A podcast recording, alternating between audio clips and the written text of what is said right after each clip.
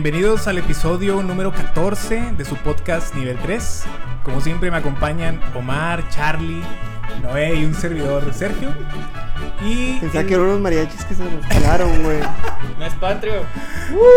sí, se- conmemorando el mes patrio, decidimos esta semana pues hablar de la película más mexicana de todos los tiempos, que actualmente la pueden encontrar en el servicio de streaming de HBO Max. Yes. Y nos referimos a Titanes del Pacífico, o como se llama en inglés, Pacific Rim. Pacífico Rimo.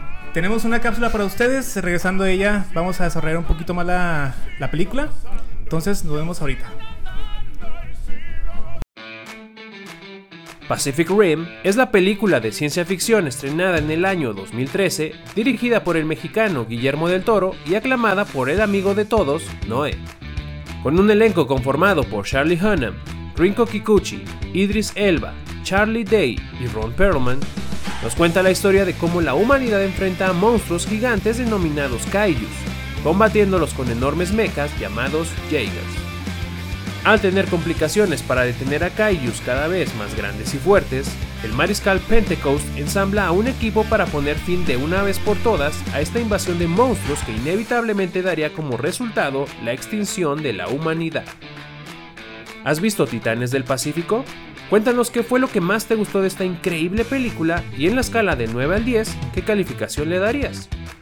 No te olvides de seguirnos en todas nuestras redes sociales como Nivel 3 MX. Bienvenidos de vuelta, esperemos que les haya gustado. Vamos, ay, disculpa.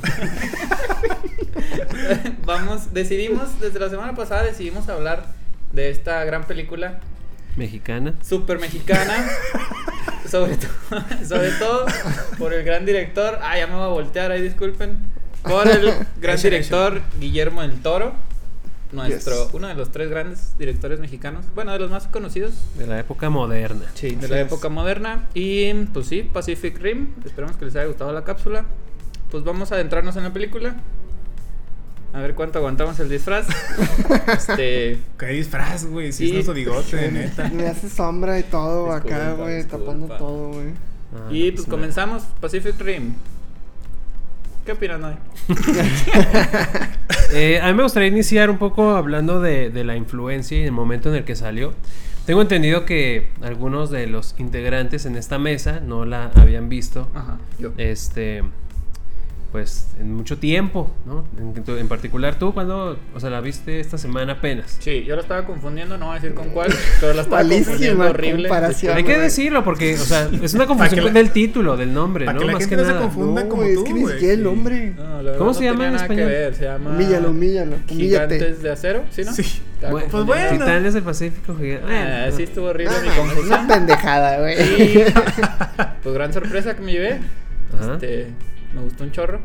Ni me puedo mover, disculpen. Este, me llevé a una gran sorpresa. Sí. Ok, y Charlie también dijiste que la has visto como que nada más así. Muy así de esas de cuando estás en la tele, güey, de... Quieres pedirle permiso a tu papá. ¿Y qué estás viendo, papá? Así como con la, la novela, güey, de que... Mamá, ¿cuál novela es esa? Para que... ¿Sabes? Como tu entrada, güey, el rompehielos, güey, ¿sabes cómo? De quiero quiero Este, verla también. Ajá, güey, este, finges interés, güey. Pero realmente, güey, despierta mucho interés. Sí, la, la vi recientemente. Me estaba preguntando por qué no la había visto en su momento. Por güey, es que no hay otra, no hay otra. Ajá, esa es, esa es una opción, güey. La otra es porque en eso, cuando salió, creo, no me encontraba en el país, güey. Entonces, Ay, perdón. Internacional. Como que Mister estaba, Internacional. estaba muy, estaba muy lejos, güey, de, de todo este boom, güey, de... Porque, o sea, ahorita retomando lo del Pacific, tema, o sea. yo sí tuve la fortuna de verla en el cine y qué bárbara, ¿no? O sea, salí. Qué igual chido, no güey. sabía, no sabía a qué iba, pero dije, bueno, robots gigantes, monstruos. dije, pues no puedes, ¿qué puede salir mal? No manches. Puede ser muchas cosas Sí, mal, sí, sí, güey. sí. pero dije, bueno, Guillermo del Toro, dije, bueno, tiene que hacer algo decente. No mames, güey. Peliculón. O sea, salí y dije, no puede ser, qué buena película. Y más, o sea, verla en el formato de cine, con todos los. El audio así, pues casi casi en tercera dimensión. No, no tal cual, pero. Es así envolvente, güey. todo el sonido envolvente, la pantalla grande, la iluminación, todo, pues, sí, sí aumentó más la experiencia. Y me siento muy afortunado porque película. Para mí fue un película. Sí, yo también la vi en su momento cuando salió, 2013, decías. Sí. Eh, me acuerdo mucho que estaba en la universidad y precisamente yo acababa de ver así como unos meses, unos, sí, pues unos meses, unos semestres atrás, acababa de ver Evangelion. Fue mi primera vez que vi Evangelion en aquel entonces. Ujú. Y, o sea, cuando vi, me acuerdo, el trailer de, de Pacific Rim y vi de qué se trataba y todo, o sea, inmediatamente dije, ay, no manches, es como una copia de Evangelion, porque son unos robots que pelean, en este caso, con los kaijus, que son unos monstruos, y están pilotados por, pues, personas que están adentro, ¿no? Sí. Eh, entonces, sí, como que este primer acercamiento que tuve, sí fue así como un poco receloso de... De que, de, ah, "Ay, no es que más, sí, esto no, no es muy original. más". Y digo, a fin de cuentas, pues sí tiene la referencia, ¿sabes? O sea, sí, sí, sí toma material, al menos en, en un elemento, digamos, de plantear, del planteamiento. Hay, hay- muchas en eso. similitudes, ¿no? Ujú. y, y sí me quedé como que con mucha curiosidad porque pues, yo recientemente vi Evangelion. Ajá. Bueno, estoy en ese proceso. Y, y dije, güey, ¿qué pedo? ¿Qué- qué- qué? Pobre de ti. Ah, ya sé, ya sé. ya sé. Em, pero, y, y lo relacioné inmediatamente, entonces me dio curiosidad de que, a ver, espérate, o sea, Guillermo del Toro realmente se, influ- este, se Influenció. influenció en esto, en este material. Yo Digo- vi en la mañana entrevistas y sí, sale así textual. Sí, de pues hecho, es que- hasta, hasta sus mismos actores, Ujú. pues ellos en las entrevistas revelan ahí. Pues, o, o sea, no revelan, pues más bien cuentan que sí tiene gran influencia de Evangelion. Mencionan varios, Pero mencionan sí, Sí, Voltron. es sí, que, sí es, que es eso. ¿no? O sea, yo, a, o, o sea, es- a eso voy, güey, que eh, a- por lo que entendí, inclusive Guillermo iba como más atrás, güey, o sea, las- en, en los animes que él vio de niño, güey. Es que te iba a decir, Massinger No. Z, güey. Más atrás inclusive, hay ¿Más uno que, atrás? que, ¿cómo se llama? Como Shinjin 28 o algo así, tiene un 28, no sé cómo se llama. no, aquí va a salir atrás. nuestro gran editor, va a Va poner, a poner aquí- un póster de la serie. Pues Claro, si, es, güey. si es verdad, sí. Si te lo estás inventando, va a No, estar bien difícil. No, real. Y este. Y es como que un anime en blanco y negro. Pero fue como que el primer anime donde había un robot. Un mecha. Sí, el género Bueno, mecha se llama. Ajá, del género mecha. Y. Este, nada más que no eran como piloteados por una persona. Sino era como remoto y así. Pero era blanco y negro. Y era como un tipo astroboy ahí que movía el robot. Y los pues ya vi. Gran canción. Este, mencionaban también. Qué oscura referencia. ya sé, güey. Para nuestros más cercanos amigos. Este. Y los pues sí, ya vi, este. O sea, Massinger Z y. Voltron. Voltron, sí. Lo Ajá. Este. Pero yo creo que sí. Este, el, el- esta parte de cómo se sincronizan, güey. Es una palabra muy clave, ¿no? Es En- más tipo En Evangelion como lo este, hacen. en ahí. este ambiente Ajá. Evangelion, ajá. Sí, ahorita que decías del, del género mecha como tal, eh, yo también me acuerdo de niño me gustaba mucho eh, Mobile Suit Gundam Wing, que lo pasaban en Cartoon Network y pues también eran Gundam. robots, que desde el género mecha, pues también está ahí este es macros y hay- en Japón es, son muchos los, los animes y es un género bastante popular. Todavía a es. la fecha se siguen ahí produciendo algunos, uno de los últimos este Gurren Lagann, que lo pueden Pues, encontrar ahí en hasta tienen Netflix. representaciones de escala real de robots en Sí, Japón. de los Gundams. Ya llevan dos, ¿no? O están construyendo el segundo o algo así. No, sí, Es hay que, dos. sí, uno se mueve, uno está fijo y Ajá. creo que ya hay un tercero. O sea, fíjate Esperen próximamente nuestra visita. Pronto. Pronto. Eh, hay mucha referencia, ¿no? En cuanto a eso. Entonces, eh, ya volviendo a la película. Ah, bueno, ¿querías comentar Sí, otra nada cosa? más. Y, y yo creo que, ok, está este género mecha que influenció a Del Toro desde chiquito, bla, bla. Sí. Pero tenemos los kaijus, los monstruos, que esa es la principal influencia de todo el cine de Guillermo del Toro y de toda su filmografía. En cuanto a monstruos, pero también, ¿No? o sea, el kaijusismo, pues también es. Oh, claro, es- Japón, sí, Godzilla, claro, claro. ¿Verdad? O sea, el, específicamente, el- pues sí, hace menciona a Godzilla. ¿no? Que creo que está Godzilla. dedicada a el señor que hizo Godzilla. En la película Hay agradecimientos. sí. hay un agradecimiento, no sé, escuché el apellido Honda o algo así. Ay, Qué buenos carros, Discúlpame. Sí, claro. No, no, no están patrocinando. No carros, dicen que Pero son bueno. buenos. Este, pero, pero sí, ¿no? Te- también, o sea, yo, yo siento que fue como que lo mejor de los dos mundos, güey, para, para Del Toro decir, güey, los monstruos, güey, toda su vida y aparte este género mecha, entonces pues claro que iba a salir algo con mucho corazón y con mucho, que iba a reflejar, ¿no? Ese, a esa afición que tiene el director por, por estos géneros. Sí, y nada más agregando también ahorita lo que dijo Sergio, este, pues pobres de ustedes, ¿verdad? Que neta no la pudieron disfrutar en el cine porque O sea, ver las dimensiones y los tamaños Claro. de, de- del- Pues, ¿cómo decirlo? De la fotografía, pues a fin de cuentas, pues sí, ¿no? Es la representación. Mamador. Es la, es la representación de las imágenes y verlos en la pantalla grande y, y- y- y el sonido envolvente Sí. y todo. Es así Claro. como. Es, es que, güey, es, es un blockbuster, güey. O sea, esa fue en, en otra entrevista que estaba viendo, es lo que decía Guillermo, ¿no? Es decir, esto yo quise hacer un blockbuster, güey, y. Sí. esos blockbusters se ven así en pantalla grande y, Y, sonido muy, muy bueno. y- y sin, de- sin demeritar a otras películas, que también obviamente se disfrutan mucho en el cine, pero, o sea, si de verdad vas a vivir una experiencia en el cine, yo creo que, eh, por ejemplo, esta película es así como, como lo, lo máximo, Sí. lo más puro que pod- podrías disfrutar. Bueno, si te gusta mucho como que la Sí, acción la- y la, la- fantasía, ¿verdad? género. Ujú. Pero, pues, Yo es lo- que, híjole, me mueve la cabeza. Lo que sí envidio de los que lo vieron ustedes en el cine es las escenas oscuras. Yo sí batallé con las escenas oscuras, que Mm. pues es, yo creo que el tercer acto es lo más oscuro que hay de la película. Una pelea importante. Y sí, yo pues la vi de día, con venta- bueno, con cortinas abiertas. Entonces, Todo sí, miedoso. Sí, no fuera a salir de- de- algo. Sí, de la cama. Yo voy a diferir ahí, güey, porque. Bueno, cabe aclarar que a lo mejor fui yo el del error, a lo mejor Sí, la oye, hay que pantalla. cerrar las o- Sí fuiste, sí cortinas, fuiste tú. Sí fuiste tú. Las cortinas. Entonces, los Yo del era cine- así, güey. le gusta ver las películas con el sol en la cara, güey. Porque, porque no, yo, yo, yo, es que yo pensé lo contrario, güey, de que dije, güey, es, es un tercer acto que, pues, es como en la noche, ¿no? Y en el exterior, pero, güey, o sea, me estaba acordando, güey, por hablar de eso, tal vez, no sé, este, el tercer acto de Venom, que es como que horrible, porque es todo de noche y simbiontes oscuros, ¿no? Y acá no, güey, porque acá están Las luces, neón. la- las luces, ajá, de neón. Bueno, es que Ah, los ese no es el tercer, es que tal, tal vez no es el, tercer acto tercer per se, ¿no? Es ya E- eso el- ya cuando está en la fosa, güey, ¿no? Pero de todos modos, pero de todos modos sí, sí, este, yo lo, lo veo muy iluminado de todos modos. Fíjate que a mí me pasa algo curioso en el cine. Este. Por ejemplo, ahora que fui a ver Shang-Chi.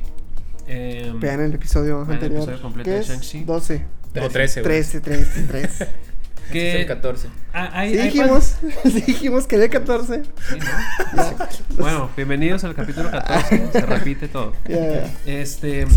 A, a mí me pasa, les digo, sobre todo ahora en, en Shang-Chi lo noté mucho y, en general, no sé si es como están ahí, este, no sé si la palabra correcta sea calibrada, pero calibrada en las pantallas, que muchas veces los colores están medio deslavados en el cine.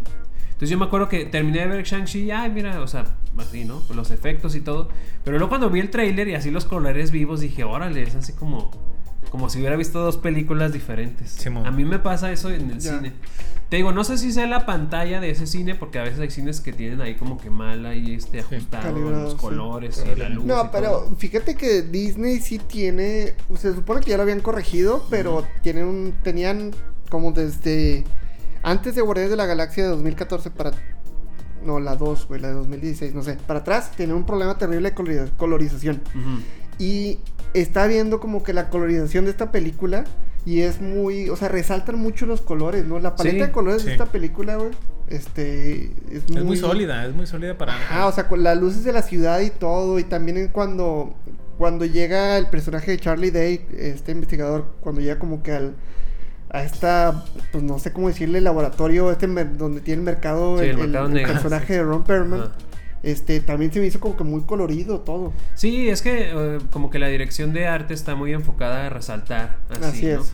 Sobre todo yo creo que el, como que el objetivo, lo, lo que querían lograr era darle como que este sentido, no de anime, pero sí como medio caricatura. Está muy, ándale, ándale, eh, eh, está muy resaltado Ajá. eso, o sea, yo como que soy Los fan de las las películas darks y así, Sí. ¿no? Entonces sí te resalta mucho cuando ves algo Oye, pero en el otro sentido. Estamos hablando así de manera muy Sí, general, ¿verdad? Eh, nada más como para aterrizar un poquito más pues, de qué va la película, ¿no? En- digo, pues ahí en la cápsula lo mencionamos más o menos, pero eh, pues no sé, ¿qué les pareció ahí la premisa? El- la- cómo se va narrando la historia, el, el- ¿cómo se llama? El, el plot. El argumento. El argumento. Fíjate que a mí lo que me gustó mucho de la película es que, igual, cuando vi en el cine no, no sabía de qué, de qué iba a tratar, ¿no? Obviamente lees la sinopsis, pero pues hasta ahí.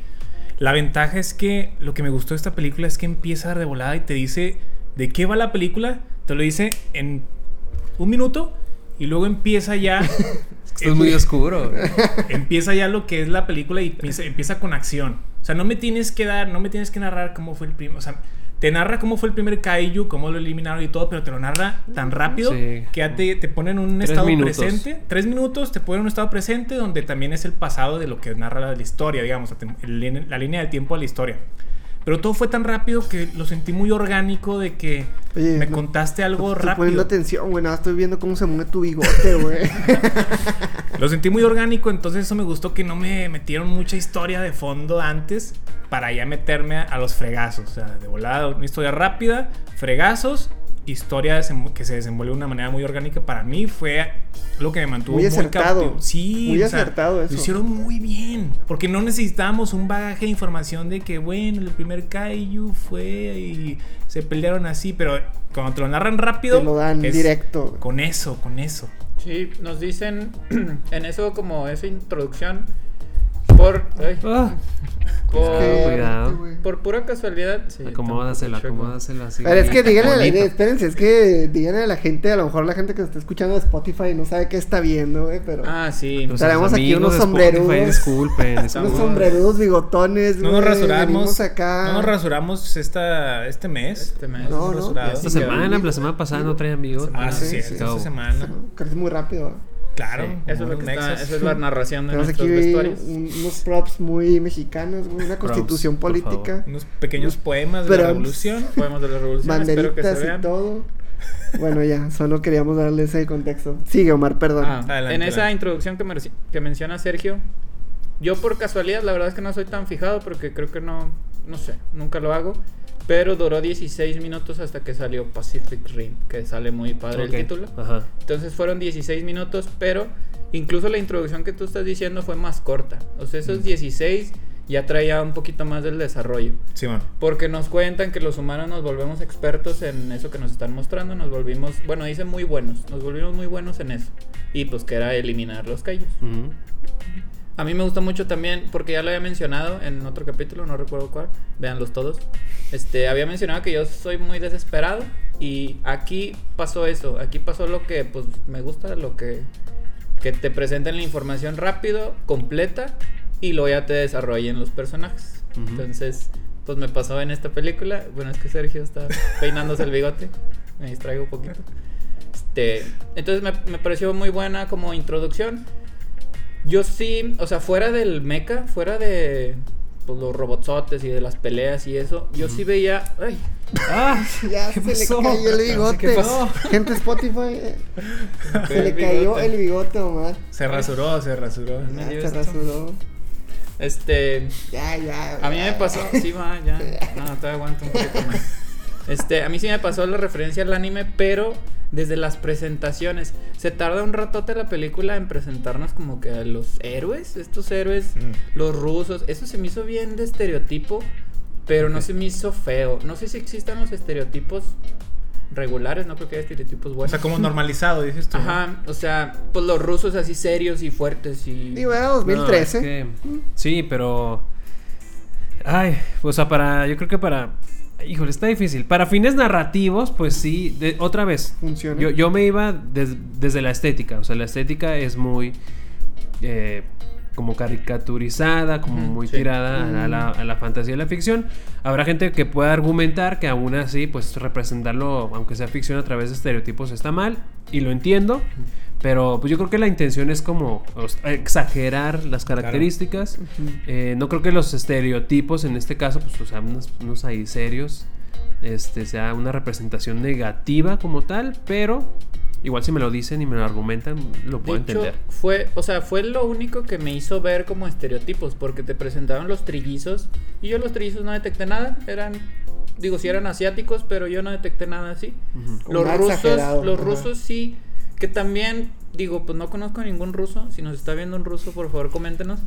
Pero sí he escuchado que son personas frías, generalmente, pues era el norte de Europa, que bueno, Rusia ya saben que abarca medio mundo, pero bueno, al norte de Europa sí son personas así un poquito más serias, digo, diferentes, aquí somos, se Frías. supone, se supone que somos más cálidos. Porque hace Se frío. Sí, porque hace frío. Porque hace frío probablemente. Y- Entonces y yo no vi... también en su, en, en, en su Jaeger. Que son los robots. Cherno que- Alpha. Claro, Jaeger está bien. Que así como que grandísimo. y- bueno, eso de Cherno se me hizo también un poquito. Sí, ves que, que- o sea, pues todo en sí, o sea, la, Chernobyl al- Sí, la, así como la- que- la figura de Cherno Alpha, pues es, es la recreación de una. ¿cómo ¿De se un reactor? Sí, bueno, un reactor Pero sí, y es uno grandísimo, o sea, muy imponente y muy, Muy imponente. Que, que fue de los Lo primeros resaltan. modelos. Sí, era modelo del. modelo del- 1 de los ajá. Jagger, pero que era de los más poderosos Ah, por su fuerza física, Sí, se puede decir. Sí. ¿no? Sí, o sea, y les digo, no lo vi mal, pero también me quedé pensando de que, ah, pues habrá estereotipos buenos y malos. No creo, yo creo que estamos generalizando y eso está. No, pero yo creo que Eso es la- incorrecto, La no sé si película bueno o quiso malo, pero- delimi- delimitarlos, o sea, marcar así como que ellos son los rusos. Ah, pues sí, de hecho me Esa- acordaste de mi punto, gracias. A eso iba, que yo, eh, o sea, esas presentaciones de que estos son los que pilotean este, estos Mm. son los que... Eso se me hizo bien anime, bien que me están mostrando. Me Sí, recordó los pilares sí. de Demon Slayer cuando te los presentan. Mm. Que es pilar del, pilar del agua y sale así su nombre y su cara así todo malo y así. Bueno, no es malo, pero... Entonces me recordó mucho eso. Desde antes ya me han presentado estas que mencionas las características como ensalzadas o características como exageradas Ujú. de los científicos. el- los científicos que es como Charles Day. ¿cómo se Charlie llama? Day es Charlie Day. y el otro... Es que y- y ellos son el comic relief de la, de la película. Sí, o sea, también y me funciona. gusta que no fue medio barato el recurso, me cayeron bien, Sí, o sea, lo o sea, lograron, lograron empatizar, ¿no? O sea, con, con Sí, ellos. sí. Porque sí fue un- Te metes mucho a, a su... A ese, a ese subplot, Sí, sí, sí. ¿Sabes cómo esa trama? Y en ambos, o sea, obviamente Es- más funciona. con Newt. Ajá, con Newt, funciona que es muy el bien. primero que empieza a hacer todo el borlote para Claro. hacer la- el enlace con el Ajá. Kaiju. Ujú. Pero luego también hacemos ya empatía con el otro científico que también pues, es Ujú. gran personaje. Sí, eso es que los personajes se me hicieron que los, los representaron muy bien. Sí detectabas, o sea, sí detect- pro- probablemente pudiste haber adivinado hacia dónde iba la historia. Digo, no es así un giro tan inesperado. Pero todo estaba bien ejecutado, todo funcionó conmigo, yo estaba viendo y estaba, pues de repente me reía, de repente sí medio me preocupaba, entonces creo que sí fue funcionando bien, me lo fueron desarrollando muy padre. Y yo nada más para cerrar esto de la presentación de los personajes que me recordó mucho el anime, o sea, me refiero a cualquier anime, como esta cultura, este, me gustó mucho pues también las escenas de acción. De personajes, creo que cada uno tuvo su desarrollo suficiente. No me Sí. faltó que me desarrollaran alguno. Pues digo, a lo mejor yo no me di cuenta la primera vez que lo vi. Bueno, más bien esta vez que la vi. Este, yo no me di cuenta de que medio se centró en la niña encerrada en cuerpo de mujer. De hecho, eso lo saqué de una entrevista de Guillermo del Toro, que le preguntan, están hablando de otra cosa, es una entrevista de... De hecho, ni siquiera se considera entrevista, es una plática que da en alguna convención. Ok. Este, y menciona que está hablando del laberinto del fauno y de otras cosas. Y menciona de Pacific Rim que él lo que quería era demostrar la historia de una niña encerrada en un cuerpo de mujer, encerrada en un robot. Entonces, si se fijan, son como capas Como un Inception. como un Robotception más o menos. Entonces yo no me di cuenta que sí, pues en realidad, o sea, no, no giró la, la historia en torno a la niña esta que sería, ¿cómo se llamaba el personaje? Mako. Mako, sí es cierto. O sea, no como tal, pero sí fue un gran ancla de la historia. Sí fue, no duró una hora veinte hablando de, de ese personaje, pero sí funcionó bien. Sí, como que te aterriza bien la historia. Y pues me gusta, al final de cuentas tiene cierto grado de profundidad. Creo que se pueden tener dos lecturas de la película. La lectura totalmente superficial, que es hermosa, las escenas de acción y toda la tecnología que te imaginas, esa tecnología como viejita que le llama Retro- Ghost Tech, Ah, algo bueno, así lo ok. menciona él, que si se fijan está como todo desgastado, ya cuando, Sí. o sea, se ve que los Que tiene uso. Que están tiene usados, uso, sí, que está, están usados. está bien padre. Entonces puedes tener esa lectura y todo bien, o sea, te va a gustar mucho. Gran acción, grandes ahí peleas, gran desenlace, un desenlace clásico, pero pues bien hecho. Este. Pero también puedes ahí meterte un poquito más a personajes. Digo que no lo hice, la verdad yo me di cuenta a través de escucharlo a él. Él habla lo... Bueno, él que lo platica pues de sus ojos de autor. Ujú. Pero sí, o sea, me gusta y esa referencia al anime no solo fue por lo meca, fue también ahí por cómo me presentaban los personajes, un poquito carica- caricaturizados, como Sí. decía Noé. Ajá. Pero bien, buenos personajes, también me gustaron mucho. Sí, ahorita si quieres hablamos de los personajes. Yo nada más quiero así como cerrar un La poquito la idea que tú dices de como que de, de- del plot, de, de- de- de la historia como tal. Sí. Eh, es que funciona muy bien. Es como que súper redondo. Ahorita que decías como el, el side quest, ¿no? La, la historia ahí de, de Newt. Cuando va al mercado negro, está investigando ahí. Este. La, la, la historia de Pentecost, el, el, el general. Sí, es general, ¿no? Este. el mariscal, ¿no? Lo. El Marshall. Marshall, Marshall, Pentecost. Eh, la dinámica y como rivalidad que tienen ahí con, con los, Los australianos. Australianos. los australianos. Pero. ¿cómo se, ¿cómo se llaman? El apellido, es que son papá e hijo. Ay, no me acuerdo. Hansen, ¿o no? Hansen, O no, sí, sí, sí. Sí, sí, sí, por eso dije ahorita. Eh, de- todas funcionan y todas conectan muy bien, o sea, no se siente nada que esté Forzado, desperdiciado en la forzado. historia. Claro. Eh, la historia de Mako también, eh, ahorita que le usamos la palabra forzado, aquí no es para nada, yo creo que funciona súper bien. Eh, a pesar de que es una trama muy sencilla, es muy básica, Sí. no, no, no tiene así como gran profundidad, está muy bien hecha. o sea, toda la película, ahorita decía Omar, la acción, hasta los diálogos, digo, los diálogos podríamos decir que están ahí un poquito, este... Sí, son Pues funcionales. no son tan criticables, pero funcionales. O sea, Ajá. Pero la película en general, eh, o sea, funciona y está armada de una manera en la cual es muy, muy entretenida. Sí, de hecho, yo, fíjate que esa fue como que a lo mejor una pequeña molestia para mí en la película. Eso fue como que su, su punto débil, ¿no? Y, y, y sí como que me quedé que... ay, Pero qué cosa, güey. este, Sí. este tema de que es una trama muy sencilla, Mm. ¿no? Todo es muy directo. Hasta cierto grado tal vez de predecibilidad, ¿no? De que, que va a pasar y todo. Entonces sí estaba así como que... Ay. Y después ya vi una entrevista con el toro y esa era su intención. O sea, él Sí, decía, es que otra vez, voy a hacer este un blockbuster. Y, y de eso se trata. O sea, yo quiero que la gente se, se, se pierda en, en- en los monstruos, o sea, de ver las, las peleas y todo. Y que le, y le voy a dar una trama muy sencilla, muy digerible. Porque sabemos que Guillermo del Toro no es malo construyendo personajes y, y dándoles profundidad y haciendo tramas. Y construyendo historias. Ajá, y, y haciendo tramas un poquito más complicadas o con más capas, personajes más, profundos, etcétera. Y esta vez dijo, no, yo quiero hacer, güey, Un una película de kaijus contra mechas. Y lo hizo perfectamente, entonces ya fue como que, ya Pero- me tienes, güey, o sea... Mira, que también funciona que, o sea, tú dices, bueno, no, no te gustó tanto que no tuviera tanta como profundidad, por así decirlo, pero está ahí, ¿sabes? O sea, como que la semilla está ahí y que si Claro, la puedes se buscar, pudiera le explorar, ajá, Sí. eso sí, muchísimo, da sí, sí, sí, muchísimo. sí. Que para más, Así sobre es. todo un poquito más como en, en los años previos, no tanto después, ya ahorita mencionamos muy poquito de la secuela que Sergio y yo odiamos, Sí, no. este, no. La quiero ver. pero, ver. O sea, que es, es, de nuevo, es un argumento muy sólido, simplificado, sí. Ajá. Y siempre que alguien me diga de que no, pues que las películas sencillas, pues no, no es así. Mira, yo te voy a enseñar esa que está ahí. Sí. Mad Max. Ajá, déjame te lo muestro. Mad Max, digo, es la antología, son las. Ahí nada más son tres, creo que ahorita ya son cuatro, pero. eh, Mad Max Fury Road, que es una de mis películas también favoritas. Ujú.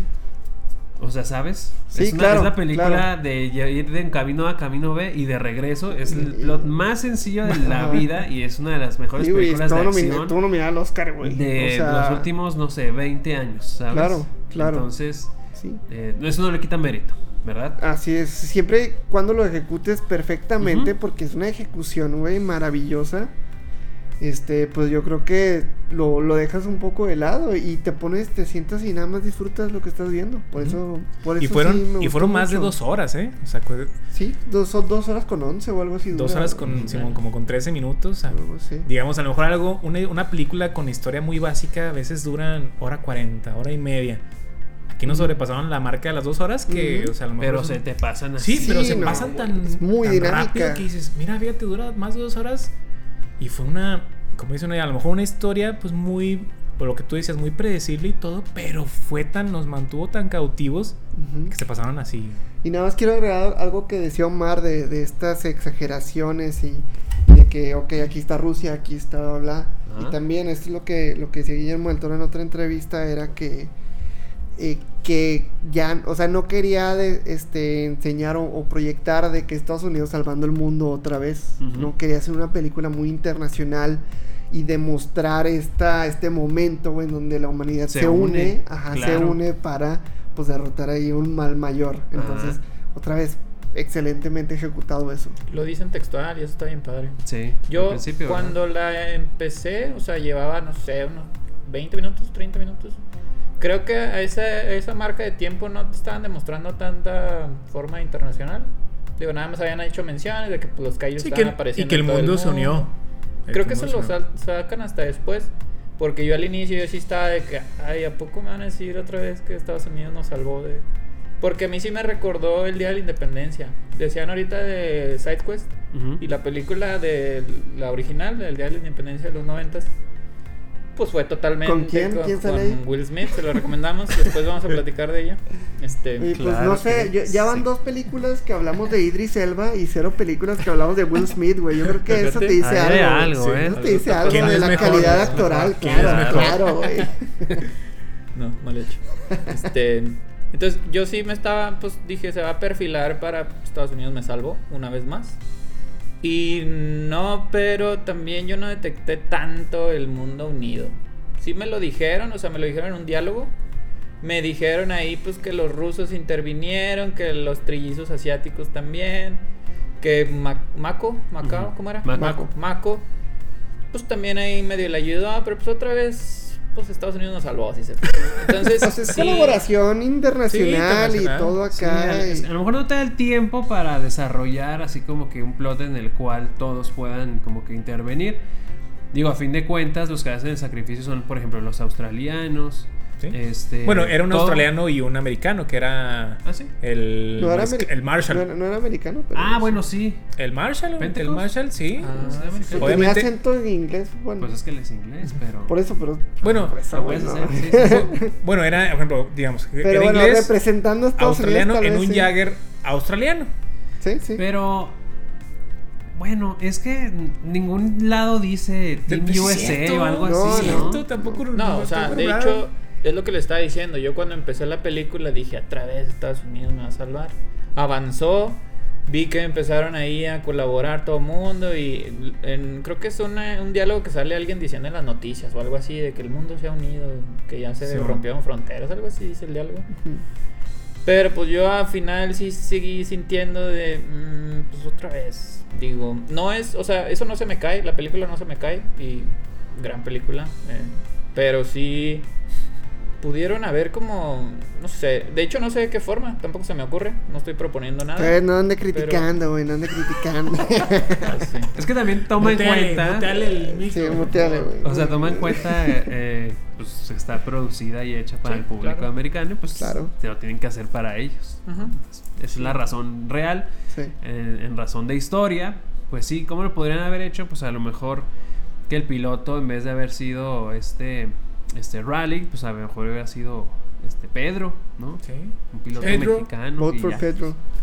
Pero pues no le iba a gustar a la gente. Que eran los rumores, ¿no? Que, que iba a haber un, americano quiere ser Un Jagger él. latino. un Jagger mexicano, ¿no? O algo así que en la como que para la segunda película era una idea, o sea, no digo, no he visto la segunda, pero no salió un Era- Jagger mexicano, era ¿verdad? Coyote Tango, algo así. De, no, de de- hecho, no, de- decía que se iba a llamar, Guillermo del Toro decía que se iba a llama- llamar Black Maria. Ah, así. sí. Ajá. de hecho me acuerdo mucho. Pero o sea, como que una idea nada más. que Tengo esta imagen muy vivida en el cine. Me acuerdo que ponen estas imágenes como de. Bueno, estas, estos como de cartón, que son representaciones de la película. Sí. Y había un Jagger que no salió en la película. Y era Coyote Tango. O sea, ponían es así, que o sea, ponían así la Pacific Rim, Titanes del Pacífico. Y luego ponían a Gypsy Danger. Ponían a. a Y Cherno- Cherno Alpha, los demás. Y ponían uno así. Uno que no. Estaba atrasito. Pero era dices, ¿este quién es? Y era Coyote Tango. Pero Sí, salían los en la, en la mercadotecnia de la película. Ajá, pero no me acuerdo si era Probablemente mexicano. lo, lo cortaron ahí en Sí, probablemente a lo mejor lo cortaron en edición o, o ya habían hecho la mercadotecnia cuando dijeron, ¿sabes qué? Mejor quítale ese Jagger. Pero salía un, un robot como latino, no sé si era propiamente mexicano, pero era un robot como latino, este, en la mercadotecnia ahí del cine. O sea, me acuerdo mucho del cine porque vi, lo vi y dije, mira, qué curioso, ese no salió. O sea, después no, me, no me hizo falta. Yo la verdad no sabía Ah, que iba a salir un otro. no lo esperas. Otro, otro mecha, otro No lo Jagger. necesitas, más bien. Sí, no lo necesité. Pero hubiera sido así como un fanservice de que. Un buen ah, guiño. Simón, así como que. Claro, ah, sí, pues. Aunque no sé si eso hubiera bajado la calidad de la película. O sea, como haber metido. Ahora sí estaríamos criticando de que ah, se fijaron el Jagger mexicano que No, mataron al segundo. pero Qué eso- forzado, qué de-. De hecho, en la misma película dicen que hay un Jagger, creo que de Perú. Sí, Creo eso que sí. de, de Perú. En, en- y- Bueno, hay un ataque en Lima, Ajá, dicen. hay un ataque en Lima, Pero. ¿quién, pues, ¿quién te va a defender Sí, pues, Lima? un- Pues un Jagger también. O sea, Ah, deben de tener un Jagger. Saludos, gente de Perú. O sea, estratégicamente tiene sentido porque pues, aquí Chile. en México pues, te defiende el de acá arriba, Sí, ¿sabes? sí, y ya sí. estamos todos Sí. unidos. Y en, la- y en Latinoamérica, Sudamérica, Sudamérica pues, están pobres, ahí sí, desprotegidos. ahí sí claro. sí me agarraron muy feo. ¿Con qué Sí, dinero? ¿Con qué dinero lo van a hacer? Claro. Préstamo. Este, oye, vámonos con personajes. A mí me gustaría hablar de personajes. Eh, hay, hay muy buenos personajes, creo yo. No sé, ¿alguien, alguien tiene alguno que le haya gustado, algún favorito? ¿Les gustó Mako, Pues por que ejemplo? el, el protagonista, yo creo que. Es Raleigh, Raleigh. Raleigh Raleigh. fue. A, Raleigh a mí, a mí Beckett. me gustó mucho su rol. Obviamente al principio era muy así egocéntrico, ¿no? O sea, muy egocéntrico. El güey, pues sabía pelear. Tenía muy buen enlace con su hermano. Pero yo creo que ese evento desafortunado que le pasó con Al inicio, y que ajá. fallece su carnal, sí como que lo hizo cambiar un poquito de chip. De, ok, no, no es nomás así pelear, güey, sino también es estar unidos y por un, no sé, o sea, como que siento que al principio se lo tomaba como nada más de que, ah, vamos a una pelea. Y ya después como que fue, oye, güey, esto es para salvar al mundo, güey. O sea, le decía a Mako. Como que maduró, ¿no? Sí, Sí, evoluciona. Que, Sí, como que esa misma transición de, obviamente, el que fallece su carnal y esos cinco años que estuvo construyendo el muro de la vida, no sé qué, ¿cómo le llaman a esa sí, madre? sí, pues sí. Entonces Muro como que lo hicieron madurar un poquito más para ser un... Ya era un excelente piloto. Ahora, excelente piloto con una mentalidad más enfocada. Mejor persona. Ándale, un excelente piloto. Y ahora mejor persona y dices, güey, No, este pues, cabrón, no. dele, dele todo. Entonces sí me gustó mucho que el personaje de Raleigh fue muy... Lo sentí predecible, pero orgánico. O sea, fue así como que, ah, mira, o sea, obviamente es el principal, pero lo sentí muy orgánico su transición a, a lo, que, a lo que fue. Ay, Ay, pero es que está sí. medio difícil decir favorito. ¿Ese es tu favorito? O sea, yo no Sí, sé, yo tengo sí. que... Sí, siento fácil. que la trama está Fácil. muy Sí. balanceada o el Ajá. argumento está muy balanceado como que realmente, o sea, digo, evidentemente el personaje de Charlie Hunnam, Hunman, Hunman, no, No, sé, espérate. ¿Charlie Hunnam? Sí, Hunnam, ah, ok, este, pues es el protagonista, Sí. pero no está tampoco como resaltado de que, oh, yo soy, no soy, no es Goku, güey, Es que a todos les dan. Ajá, todos le, le tienen dan un su rol. tiempo. Y, Ajá. y, y me gusta, como había comentado antes, este, Omar, de que la, la historia de Mako, sí, a pesar de que es como tal vez sencilla y un poquito trilladona, sí está muy, sí la refleja muy bien y el zapatito rojo y todo eso, se me hace muy, muy conmovedor. Y digo, no sé si se saben, yo creo que sí, ¿no? El, el, la curiosidad de, este, del personaje, este, de Mako en Chiquita, ¿no? Algo, una anécdota muy de tras escenas.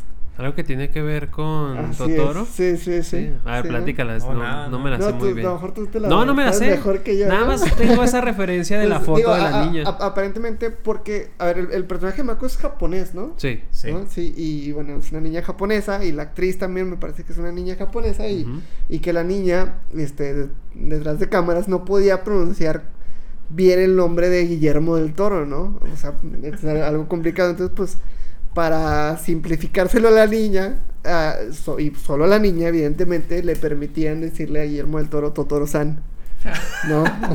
Ay, qué bonito, güey. sí, güey, muy tierno eso, güey, muy Marca ahí el tierno. time porque Aquí, escrito. eh, eh, aquí, güey, la imagen de, de Totoro. De Totoro-san. Y digo, pues. Sí, es que sí hay una foto de la Ajá. niña con, con Del Toro. Ajá, muy, muy Mm. tierno esa parte. Pero bueno, entonces, este. Sí, sí, sí me gusta de todos modos cómo. Cómo este. se refleja la historia de Mako. Y también me gustó esta parte de que. No hay como que no termina la película en un beso, güey, ¿no? O sea, esta pareja, Güey. ¿no? Eso estuvo increíble, güey. O sea, o, Sí, o- o- o sea, está, está muy padre. ¿Hubo finales alternativos, ¿sí vieron? No. Sí había unos finales con besos. ¿Con Y los quitó. Porque Qué bueno, Sí, güey. Yo no, me acuerdo de estar en el cine y así estaba extasiado, güey. no. Que no se vayan a besar, por favor. Estaba extasiado de ver una de las mejores películas en mi vida en el cine, güey. Y están así, se encuentran y se ponen así, yo, güey, por favor, no, no lo hagan. Y no lo hicieron, güey. y ¿Y por qué? O sea, Ay, se libraron de un se- clichezazo. Terminó de ser para mí Ajá. perfecta esa pinche Y- película por eso.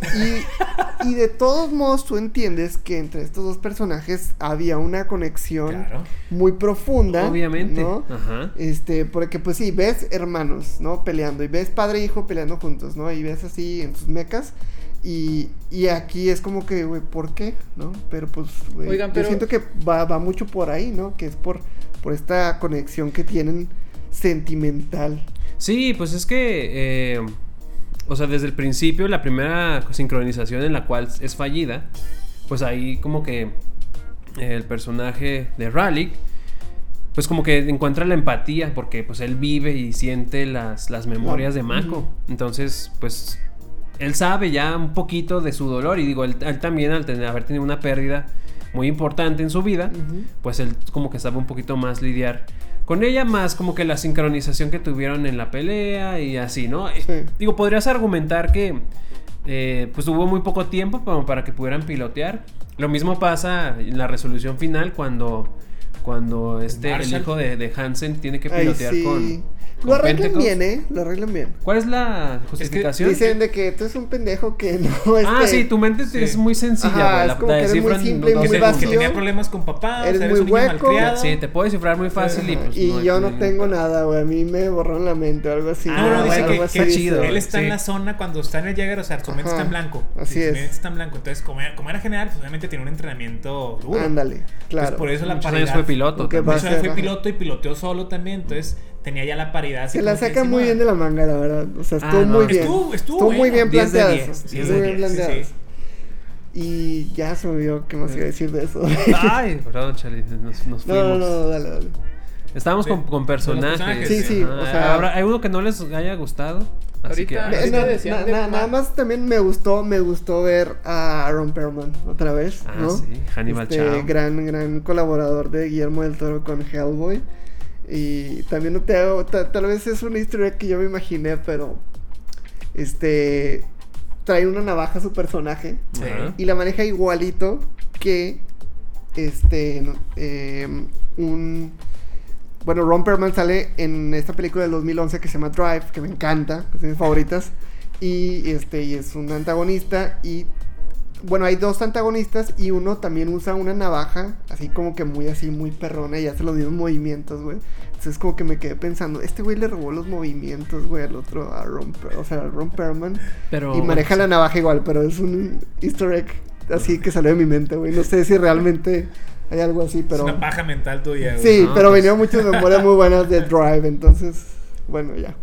Omar, Omar. Es que ahorita decían del beso final, pero Mako y Raleigh, o sea, así se estaba perfilando todo para que fuera romántico, ¿no? O sea, más bien solo Sí. faltó el beso, porque según argumentan, bueno, pues el mismo Guillermo del Toro, dice que pues fue centrado en la amistad y yo estaba viendo otra cosa. A lo mejor también fue mis Es que raras, Ay, sí, pero... yo no. A ver, ¿cómo, cómo? O sea, yo estaba viendo Me una historia... otra vez, perdón. Gracias. Yo sí estaba viendo una historia romántica. No lo digo mal, o sea, yo lo digo, estaba, me estaba gustando, me estaba metiendo. Mm. Nada más lo único que no vi, vi fue un beso final de que fue- vivieron juntos felices para siempre, pero yo sí estaba viendo una historia romántica. Este, no Yo- sé, a lo mejor estoy mal. Pues yo que- sentí que, ¿cómo yo la sentí que al principio era más. voy. Raleigh era como. ¿Sabes qué? O sea, tú eres muy buena para ser mi, mi compañera. O sea, era más como amistad. Ya después se fue desarrollando más con la historia hacer algo de romance. Pero yo al principio sí noté a Raleigh así como que, oye, pues eres muy buena también para combatir, eres muy buena para hacer. Para analizar el, el combate, ¿no? O sea, tú sé mi, mi pareja. Pero él lo veía, yo lo sentía así como que, oye, pues. Me sirves. me sirve, Simón, me sirves, pero como compas, o sea, Me como compas. sirve. Y ella ya se estaba metiendo un poquito más involucrando sentimientos. Ya después, obviamente, por todo lo que vivieron, como que ya, más el enlace, el enlace que hicieron, pues obviamente juntan ya sus mentes. Entonces, como que los, los orilló a conocerse un poquito mejor y desarrollar una, una relación más allá de la amistad, que puede ser ya como Ahí romántica, sí, ¿no? ahí sí yo no lo vi, nada de eso, ¿eh? Pero es que- Digo, sí, hay una, hay una señal donde está Mako como que muy nerviosa, como en, en, lo- en su, Sí, en su, en su cuarto, en su cuarto. Mm, Y como que así lo voltea a ver así y luego lo, lo espera y piensa que ese lo hace con una sonrisa y es, Y es este Pentecost. Ajá, Sí. Pero es que por eso digo que hay una conexión, o sea, por eso, o sea, hay una conexión entre ellos dos. Y pues si no son familia, si no es de sangre, pues hay amor, güey. Sí, una O sea, conexión emocional. yo No la- siempre tiene que ser así, Charlie, ¿qué te pasa? A ver, ¿qué otro tipo de conexión tú crees que? O sea, la amistad. Tú Sí, dices puede que ser, a ver, ser, hombres, puede ser. nos vamos a El meter poder del amor, el poder del amor, güey. ¿Cómo estás diciendo que los hombres y las mujeres no pueden tener relaciones de amistad? No, nada, te creas. Nada, te creas, te creas. Este, no, digo, yo, yo lo veo porque. Otra vez, a lo mejor no hay un beso al final, pero. Pero hay una intención de beso muy clara. güey. Es que ya tu me- nuestras mentes están programadas a que es la escena final. Ah, no, es que espera, no, he- no creo que me haya pasado eso. Bueno, a lo mejor estoy programado y no me doy cuenta, evidentemente. Pero a mí lo que me pasó la es que. Sí, sí, es la lógica. Seguido. Este, yo lo que vi es que al inicio parecía, lo que estás mencionando, lo que dijo Sergio, se ponía nerviosa y eso a mí me fue, me fui como convenciendo de que pues iban a terminar juntos de forma romántica. Ya después sí entiendo lo que estás diciendo porque, y tú también lo dijiste Sergio, se empiezan como a separar y es más bien como admiración que le tenía a Rally de mira qué tan buena eres, vámonos a, o sea, vamos a ser compañeros y Sí. vamos a pilotear. Pero a lo mejor eso lo vi yo por el inicio, yo creo que sí hay como guiños, o sí, pues también que me expliquen, ¿no? eh? Yo sí, a lo mejor me lo imaginé, pero así es como inicia y pues ya me quedé con la idea yo, ya después me lo arreglan ahí más o menos, pero pues yo ya estaba bien convencido de... Venga. Que Sí, es que yo creo que Venga, campeón, tú puedes. sa- salvo Vamos esa escena todo. que les digo, no veo dónde más haya así como una cierta intención, Pues sí. ¿sabes? De, pero de qué, sí. o, sea, o sea, la de Mako, lo que dijiste, lo de la escena del cuarto. platicando, bueno, es A lo mejor tomarlo Mako. como, como amistad, pero después de la falla en la sincronización, o sea, que empieza a ser un desmadre y que están reparando al, al mecha y estos dos están sentados y es cuando platican ahí de que Super Evangelion, ¿eh? Eso. se ve un poco así, en la sí. escena donde están antes de disparar el, el rifle al ángel que es el, el triángulo ese. Sí, sí, sí, que... Están platicando. Güey, qué pido, güey, acabo de ver, ya. Y hasta está en sí. silencio todo, ¿no? En Sí, esa escena. sí, sí. ¿Pero qué? ¿Qué vas a decir de eso? ¿De esa escena? Regresando. No, que, que yo siento que ahí en esa escena también ahí se puede... Tal vez estamos programados para pensar ahí que también hu- hubo una conexión, un bonding Yo lo veo romántico. Más, yo lo veo más como que Rally tenía. O sea, se dio cuenta que era una niña en un cuerpo. Lo que decía Guillermo del Toro en su entrevista. Se, se percató que ella todavía tenía su trama de la infancia. Entonces él la trató de como arropar de decir, o sea, todo está bien. Vente, o sea, vente conmigo y vamos a, a salir de esto juntos. Porque al hacer el enlace, pues obviamente con, conoció su historia y ella se dio cuenta de que, bueno, ella tiene una niña dolida en su interior. Entonces, vente, o sea, yo te voy a proteger, pero es lo que les digo, yo, yo lo sentí como que al principio como si fuera un mentor rally Sí. como un mentor y luego ya después a lo mejor se desarrolló más la historia. A lo mejor mi chip, mi chip fue de que, ah, ya está, Ya van a ser novios. ya está transformándose a algo romántico. Pero sí, al principio era así como que no te preocupes, todo está bien, o sea, pero vente conmigo vas a, vas a desarrollarte un poquito más. Hubiera, hubiera habido una boda. La escena final. Sí, güey, no de, Sí. no de la. Arriba del con el bebé. No, sí, robot. con el bebé sacando así el bebé de ambos. Oye, pero y, y no hay. Es que. Pues sí, spoilen tantito, güey. En, en la secuela. Eh, ¿Qué pasa con estos dos personajes Que no me acuerdo, güey. románticamente? O sea, no, güey. No, nada. no hay no, nada. no hay nada. Este. ¿Quieres pasar a eso? Yo No, nada más quería ya mencionar rápido. a vez, Solo ¿Estás quería, tenía esta duda que Sí. no sé, No, no pasa nada. De hecho, no se retoma eh, esta historia romántica. Charlie Hunnam no sale. Mako sale, pero sale así como. Así, ah, ya viene Mako, la es una secretaria ahora y sale como cinco minutos, ¿sabes? ¿Qué pido? Sí, ya todo es bien diferente. Ahorita Sí, hablamos De, eso, de esa cosa. Yo nada más quería mencionar porque nadie ha mencionado a Stacker Pentecost. na- Nadie, nadie le, le No, gustó, no, güey. fue, es, es un buen personaje. Sí, un sí, buen sí. personaje, güey. El discurso, güey. No, no, no. Ay, sí. Güey, yo neta, ¿Cuál discurso, te lo juro. Antes de que se suba al Jaeger. Que hoy today- cancelamos el apocalipsis. today- Esa- frase were al canceling final. the apocalypse. ¿Cómo? Today, we are canceling the apocalypse. Thank you. Ay. Thank you, Acento man. inglés, acento inglés. Güey. Neta, creo que sí me lo sé de memorias todo, eh. Oh, qué pido, güey. Fanazo, a a ver, a a ver, A alguien no le gustó la Un película. zoom, un zoom aquí A alguien no le gustó. no, un no va a zoom, ser. Ahorita fuera de cámara se lo voy a, se lo los voy a reclamar, güey. Este. No, pero fuera de broma, sí veo así, como- así cuando estoy. Ay, güey. Me siento así tristón, güey. YouTube, güey. Güey, Stacker no, güey. Pentecost, este. Está faneando bien este, güey. Lo había visto claro, tan güey. cabrón. Es que es una qué muy buena película, güey. ¿Qué No, quieres? ¿Qué quieres? güey? Y lo veo, güey. Mis ánimos 100, Está justificado, güey. Ustedes claro. tienen. Ah, es que.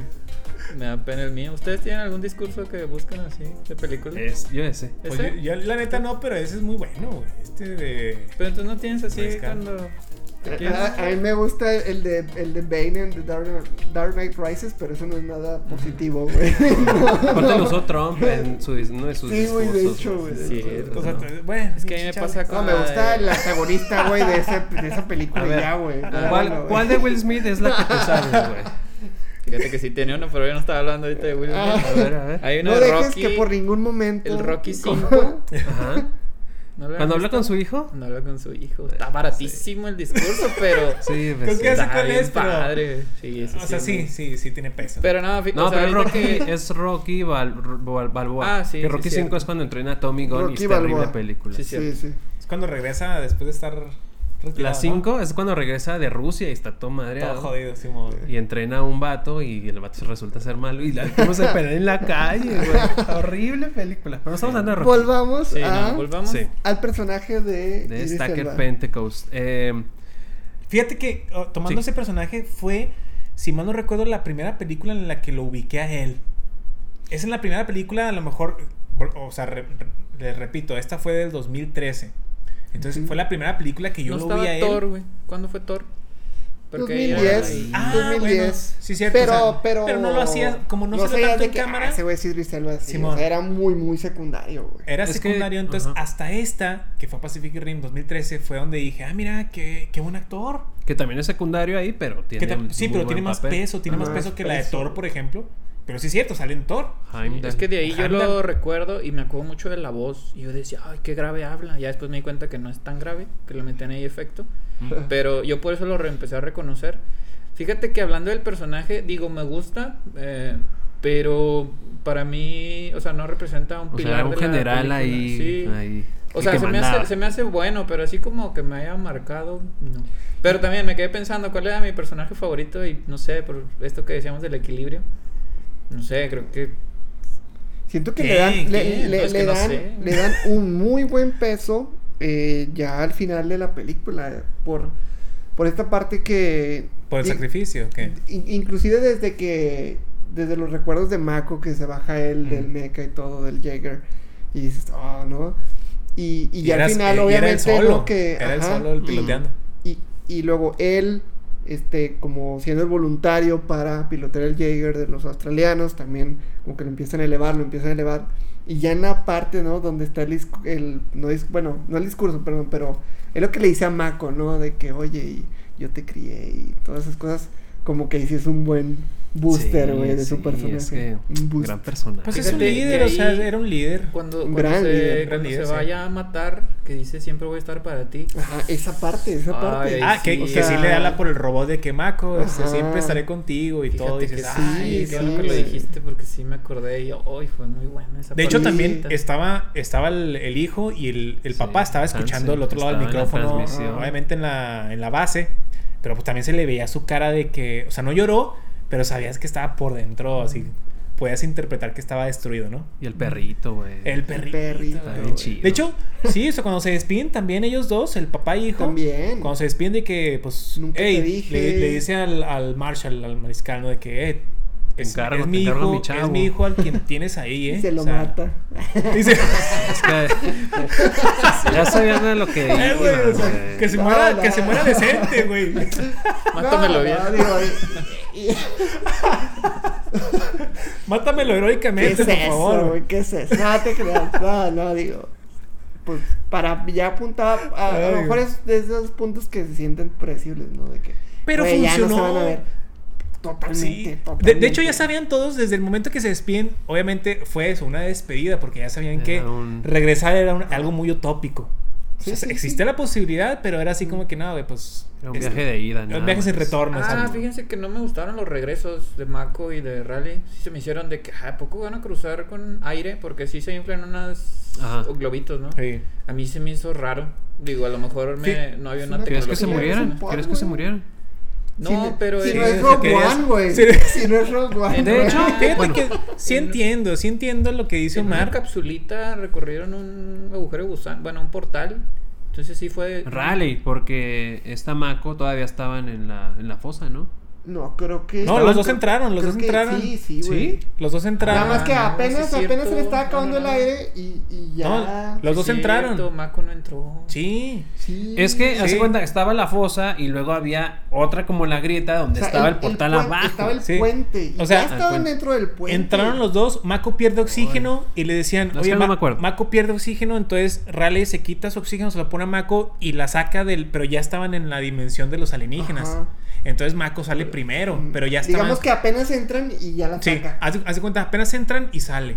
Bueno, y mira, ya... según yo ya estaba, o sea, Rally estaba dentro y ella estaba afuera, pero pues sí, a lo mejor no me estoy acordando. No, o sea, Pero a pesar de eso, incluso si hubiera pasado así, sí fue, o sea, ¿qué, qué estoy viendo? Solo son globitos inflados con aire, a lo mejor era helio. no así. funciona, no sabes cómo funciona la, la física en los No sé. portales Sí, o sea, to- todo mundo si sabemos tan ese solo pedo, tuviéramos güey. un físico aquí. Y güey. aparte funcionaba el radio, ¿se fijaron? Sí. Las telecomunicaciones funcionaban. Pues es que cuando le dicen, extraño, pues Es que la ¿no? señal así baja, Ay.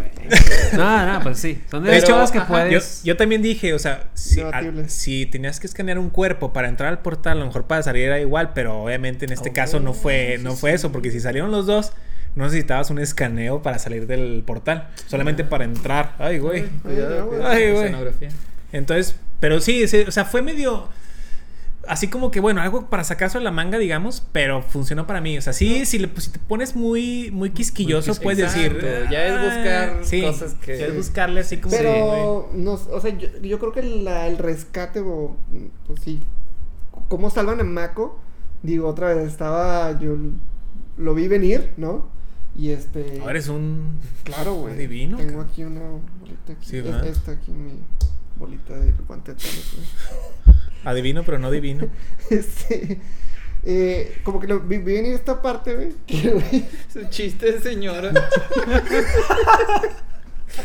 No mames. bueno, sigue. ¿No Sí, de sí. chiste? Ok. Este, lo- vi venir esta parte de que, ok, pues claro que se tiene que salvar eh, Mako y, y que yo pensé que el personaje de Raleigh iba a dar Yo, su vida yo también. por ella, Ajá, ¿no? yo eso pensé. Y porque pues todo apunta a eso y de repente pues, sale en otro, en otro pod.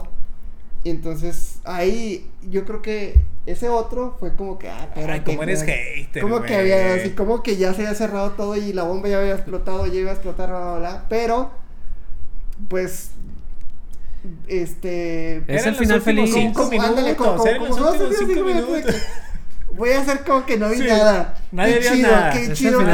Porque estaba hasta la hacen de emoción de que no, no, No está, no, y no ajá, no sabemos. vemos señales de, de, de De- vida. No, y luego deja tu no respira. Ya salió Ajá. y luego no respira. Y dices, Ya. puta, entonces sí, Sí, murió. sí. Porque lo estaba aplastando Maco. Ah, sí, sí. Respiraba. Hasta su pecho raro. Sí.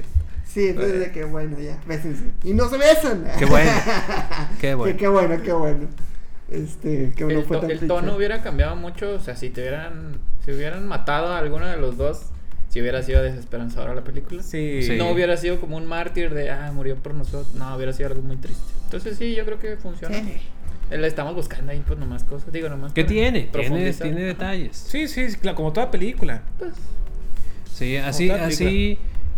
Rápido, ya para ir avanzando un poquito. eh, ¿Cuál es su Jaeger favorito? O algún kaiju que se les haya hecho. El diseño, porque lo- el diseño industrial de los Jaegers a mí me gusta mucho. Y eh, pues también hay unos kaijus ahí que están así como impresionantes. ¿Sabes qué? Si me permiten empezar, a mí el Jagger que más... que- o sea, me gustaron todos, obviamente, pero el, como el que se me hizo muy impresionante es Cherno Alpha. O sea, a pesar de Muy que era este bonito, mastonte güey. Sí. gigantesco y que dicen que es el modelo 1, o sea, que era de los primeros modelos. O sea, me imagino que Muy esa, primitivo. Me imagino que esa madre era radioactivísima, o sea. Sí. Pero cuando se empieza a dar de, de fregazos con el callo y dices, no manches, cada fregazo se sentía que le daba.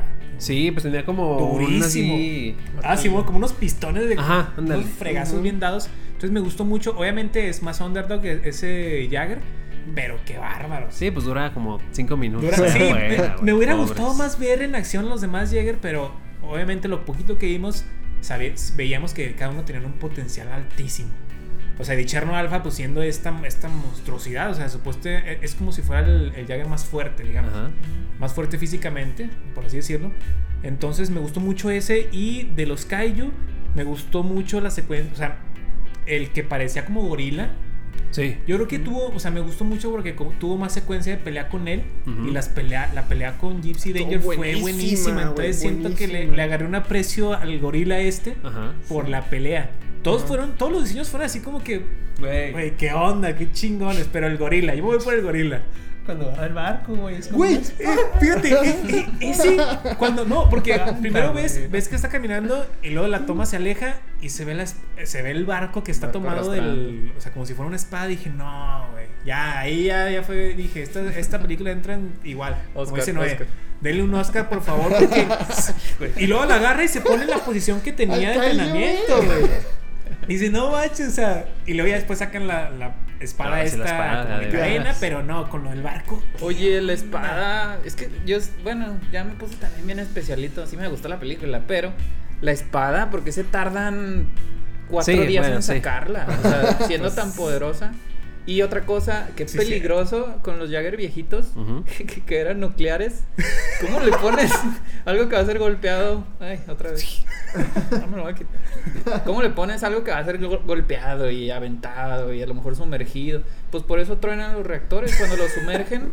Pues así fueron los accidentes que les entra agua, se supone que para enfriar. Y tómalo. Entonces, ¿cómo lo está haciendo así? Es tecnología del futuro, papá. Al contrario.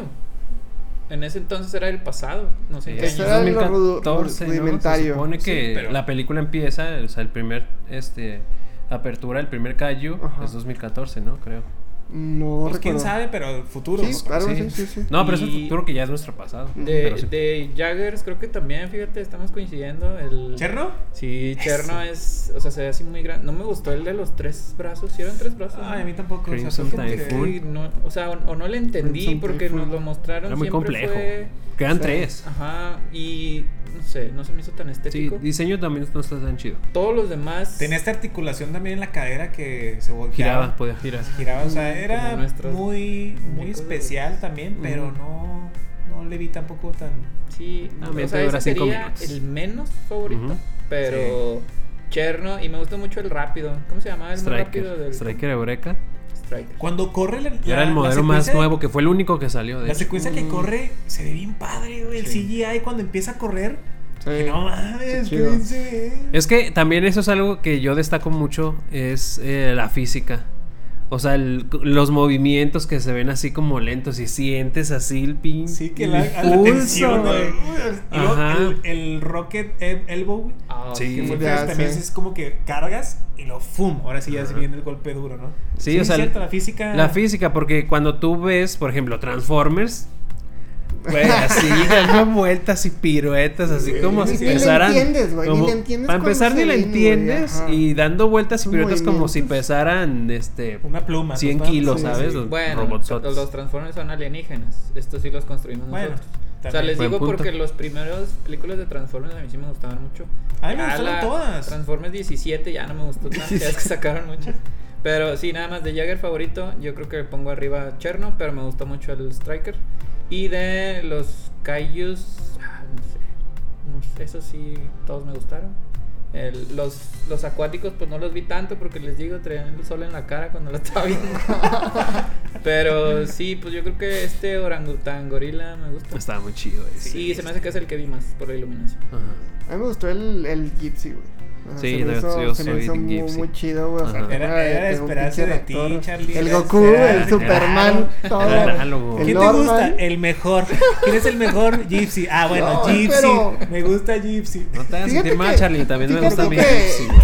Es bueno, ¿eh? Los veía, los veía Es el parejones. mejor. Es el Los veía parejones, pero cuando, cuando ya están en la fosa y que con la espada parten dos al Kaiju, yo dije, güey, o sea. De hecho, Trunks, ahorita, Trunks. tomando esa Trunks, escena y de lo de la física, de hecho hay un momento donde está con la espada y el mismo impulso se le regresa a la mano. Ajá. O sea, bueno, el brazo se le hace para atrás de que Claro. el impulso viene muy rápido del kaiju. Ajá. Pero si está así, empieza bien y luego como que se hace para atrás. O sea, eso también es lo que dice la física. O sea, el impulso lo está llegando hacia el cuerpo.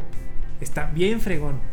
Sí, a mí que más me gusta es este Otachi, que es el, que- el que vuela al final, que se lo lleva hasta arriba. Ya. Ah, ok, Cuando te lo- tenía, Ah, no tenía ah, y sí, claro. las alas. Sí, Ah, sí, sí, sí, sí. gran sorpresa, bueno, güey, gran sorpresa. Sí, eh, eh, eso, eso sorprendió mucho, es lo que iba a decir. O sea, cuando saca las alas de que, güey. Se toda vuela esta vuela, madre. güey, no mames. Sí, porque eran acuáticos Sí. y luego salió ese. Y güey. también, pues, el, el, ¿cómo se llama? El Kaiju categoría 5, pues también. es El último, ¿no? Sí. güey, O sea, sí está muy Y imponente. de hecho se ve cuando, cuando está abrazado, cuando tiene Gypsy abrazado, bueno, agarrado, se ve también un poquito la dimensión. Ve muy poquito, pero puedes apreciar la No, dimensión claro, del categoría 5 Enorme. con el, con el Jaeger. Ajá. O sea, es todavía, dices, no manches, está gigante. O sea, si el Jaeger es gigante, esta madre era superior. No, Obviamente, pues yo no lo vi, crack. El único categoría 5. oscuro. Todo brillosa, sí. Yo vi una mancha, el contraste yo a vi tu una tele, güey. Era la cortina, güey. Ya me voy a comprar una nueva. Ponte una sábana así en la- entre la tele y tú, güey, algo, güey. sí. Pero sí, güey. Eh, nada más como yo no sabía este dato de que se eligieron como de que se dibujaron o se idearon 100 Kaijus y 100 Jaegers. Wow. 100, güey. Y que poco a poco, güey, fueron, o sea, y cada uno, güey, fue como que artesanalmente diseñado, ¿no? Y se fueron descartando. No, este, este mejor este, este mejor este, así. Y ya ahí se quedaron con los que se ven en la película. O sea, realmente se Ah. esmeraron mucho, güey. En hacer los monstruos y los Ajá, Jaeger. güey, porque al final ese es el, el mayor atractivo de la, Sí, de la visual, película. ajá, visual de- Esa parte, entonces. Me gustaría especular sobre lo que pudo haber sido. Porque, digo, pues ya nos dijeron ustedes, la secuela fue horrible. Nos presentaron un anime. ¿Ya vieron el anime? Yo lo empecé a ver. No me enganchó tanto. No lo he visto. A lo mejor sí es bueno, pero yo vi el 1, 2 y 3 y todavía no me engancha. Ah, ¿no? Entonces, pues le voy a seguir, digo, con la esperanza. Pero sí pintaba para secuelas. ¿no? Bueno, como dice, a lo mejor para precuelas. Y pues no. Creo que ya no lo van a retomar porque. No, de- sería fue- mejor que no lo retomaran porque la, la secuela que hicieron, no sé, no sé la verdad si lo dirigió Guillermo, según No, yo no. no, no, no, No la dirigió. Fue el de. separó. Despertar de la fuerza. No, pe- pero Sí, de. fue. Siento que fue- siento que fue un error. No fue, no fue Ryan Johnson, la dirigió Steven S. D. Knight. Que me sorprende porque el señor fue el showrunner de la segunda temporada de Daredevil, que está mamoncísima, güey. ¿Ha O hecho sea, películas? Bueno, sí, es que mira, sí, y no me acuerdo cuál. No sé si él también dirigió Bumblebee. La confundo. No Pero bueno, visto. Pero lo, lo mira, lo, lo que sí te puedo decir, lo que no me gustó de la 2, así para, para resum- en resumidas cuentas, es que le dan mucho protagonismo a niños, güey. Cuando le das mucho protagonismo a niños, ya es como que perdió un poquito más de seriedad para mí. Porque Ajá. vienes de una, de una, para mi punto de vista, una obra maestra, obviamente con muchas fallas y lo que tú quieras, pero una obra maestra fallas, para mí en la 1 y me muestras una secuela de esta categoría donde más le metes mucho protagonismo a niños, dije, no, ya. Pero esto la, no la tiene- protagonista John Boyega y quién Que más? es el hijo de Pentecost, que quién sabe de dónde ha Ah, sacado sí, ahí bueno, de sí, la sí, me lo imaginé. niños jóvenes. Y Scott no. Eastwood, ¿no? También. Sí. Ya. Sí, o sea, es una historia así como que completamente alejada de los personajes que conocimos. Te digo, eh, Charlie Hunnam no sale. Este, el personaje de Mako sale como 5 o 10 minutos, muy secundario. Sí. Eh, el, el antagonista, eh, pues terrible, güey. O sea, es, Sí, o sea- es, es muy mala. Me- nada me que, o sea, porque, porque de todos modos del Toro siguió produciéndola, o sea, fungió como productor, pero pues al parecer, o sea, no sé qué tanto. Yo creo que en temas de guion, no, No, Sí, no, como no, que no se- El Hicieron problema es el un- guion de eso. ni Hicieron siquiera es la un película, giro la muy pues. diferente, güey. Sí, la dirección como que no... Tomaron rumbos totalmente diferentes. sea, obviamente con lo esencial de los Kaijus Jäger. Ajá. Pero, no sé, se hicieron ahí una mezcolanza rara que a mi punto de vista no me, no me gustó. Pero pues obviamente puede Es haber que- gente que es- sí. No sé qué, o sea, yo siento que es difícil. Digo, difícil más no imposible, ¿no? De, de que ok, tienes una historia que, o sea, de, de Kaijus y, y Jaegers y todo. Y no sé si teniendo una base como que muy sencilla, muy simple en cuanto a historia. O sea, y si bien como tú dices, no, de que se plantan muchas semillas o, o muchas preguntas, no, no, no sé, siento que debió haber sido muy retador intentar contar una historia, ¿no? Después. Este, después de eso, este, porque vas a ver, va a ser, lo más probable es que fuera a ser como lo mismo, pero corregido y aumentado, ¿no? O sea, Jaegers más grandes, callos más grandes y todo en Sí. volumen, ¿no? Como, Sí, sí. como suelen hacer las secuelas, y así ¿no? es más o menos. Así fue. Pero, pero, sí, tal vez la, la historia en sí, la, ¿no? Yo creo Sí. que no se... Bueno, ahí podrías a lo mejor bien. recaer un poquito más en los personajes. Sí, los ya no personajes. O sea, para darle como que una fres- cierta frescura Ujú. a la historia. Y aquí te presentan personajes nuevos, pero cero interesantes, cero Ujú. que aporten nada. O sea, no, está, está, Ya. está muy mala. Pero si quieren, véanla. Más para que Pues, la- Pues para, que, para que vean el contraste, porque sí es noche y día entre ambas. Sí, de hecho, esa película tuvo muchos problemas en preproducción. O sea, al principio sí la iba, iba a, A ser un trabajo del toro. Eh, y luego la fueron aplazando, el estudio la fue aplazando. Ya no se Ya. le la agenda del toro. Ajá, mejor. y luego ya después pues, se desentendió, pero me acuerdo mucho, porque había una noticia de que, eh, ¿qué estudio que es? Creo que es Warner, pues ya tenía como Sí. que la fecha para Pacific Rim 2 y dijeron, no, pues es que esto no vendió tanto, no está tan chido. Entonces en la fecha de ese pusieron Pitch Perfect 3 y desde ahí odio estas malditas películas, porque por su culpa, porque esa, esa, esa es súper popular, esa película. Sí, sí. Entonces eh, le dieron el lugar que era de Pacific Rim a esa y por eso ya el toro dijo, no, pues ya no se acomoda, chavos. Y ya se fue. Sí. Y de ahí todo se fue al caño. Sí, todo se fue al carajo. Esas horribles películas. Digo, ya conocemos la, el horribles. historial de Warner, los ejecutivos de Warner. Grandiosos. Pero bueno. Yo sí le voy a seguir al anime con la esperanza de que me cuenten. Ya no sé qué me van a contar porque es después, es una historia posterior. Ajá. No sé qué me van a contar, pero pues sí, le voy a seguir. Eh, si pueden, pues lo ven, nomás para platicarlo, pero no sé, eso pues me va a quedar en duda. Oye, este, como que estás muy en papel. Sí, va, ya Sí. se me quedó. Oh, nomás lo Oh, vamos a platicar. ¿no? mire. Vamos a platicar. Pues mire. ¿eh? Pues mire, joven. No, pero sí, pues ahí le voy a, ahí le voy a continuar. Ay, pues bueno, vamos a vamos cerrando esta muy bonita charla, muy bonita conversación de esta magnífica y maravillosa película. Sí, güey. ¿Verdad? No sé, ¿a alguien le gustaría decir unas últimas palabras a esta magnífica obra? Este, ay, qué feo. Que quiera, que quiera. ¡Ah, canijo! Vamos. ¿Por qué yo, chingado? Miren, pues, miren. Este. Vamos a. Pues yo sí la voy a recomendar. Es una gran película. Hablamos de ciertas como características que nos gustaron. Personajes son pues entrañables. eh, hay unos más que otros. Pero los que son menos entrañables, los que son menos como. que te gusten.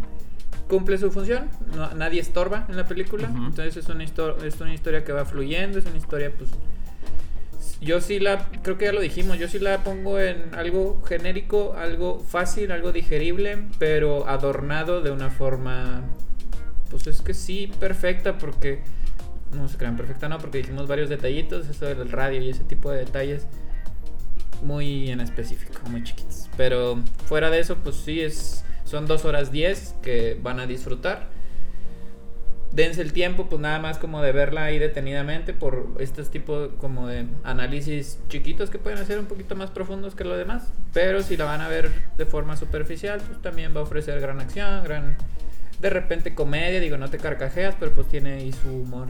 Entonces, Su humor, sí, sí. yo sí la recomiendo, me gustó mucho. A mí lo que me gusta, y voy a ser un poco reiterativo con esto, de lo que dije al principio, es que yo, yo tenía la idea de una película de fregazos, robot, de acción, ¿no?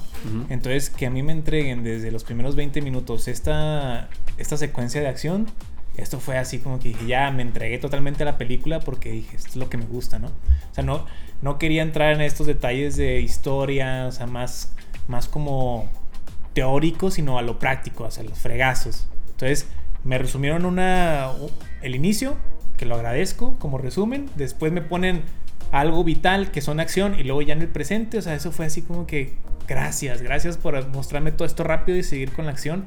y no bombardearme con cosas que no me van a que no me van a interesar del todo, ¿no? Entonces eso es lo que, lo que aplaudo a la película. Igual como lo estábamos platicando antes, yo creo que esta está entre mis 10 o incluso entre mis 5 mejores películas. Igual, o sea, historia genérica, lo que tú quieras, pero disfruto, la he visto yo creo que fácil como unas 5 o 6 veces y cada una, cada vez que la veo, o sea, me sigo, me, me, sigue teniendo cautivo y sigo estando así emocionado y todo. Ya sé lo que va a pasar, pero ahí estoy. Entonces, eso habla mucho de una película para mi punto de vista. Charlie. Este, pues es que yo concluyo que es de los más grandes y mejores blockbusters, ¿no? De la, de la historia. O sea, hace, cumple esa función pura de entretener, güey, ¿no? Este, y, y lo hace, lo ejecutan perfectamente. No, no va a haber nada profundo, no te va a cambiar así la vida, ¿no? Pero, pero cuando te pones en, en ese chip y, y- y ves las intenciones que tenía el director, ¿no? Este, en hacer esta película, realmente él pudo capturar cada, cada detalle de su visión. Entonces, por eso, por eso sí es muy, muy reconocible.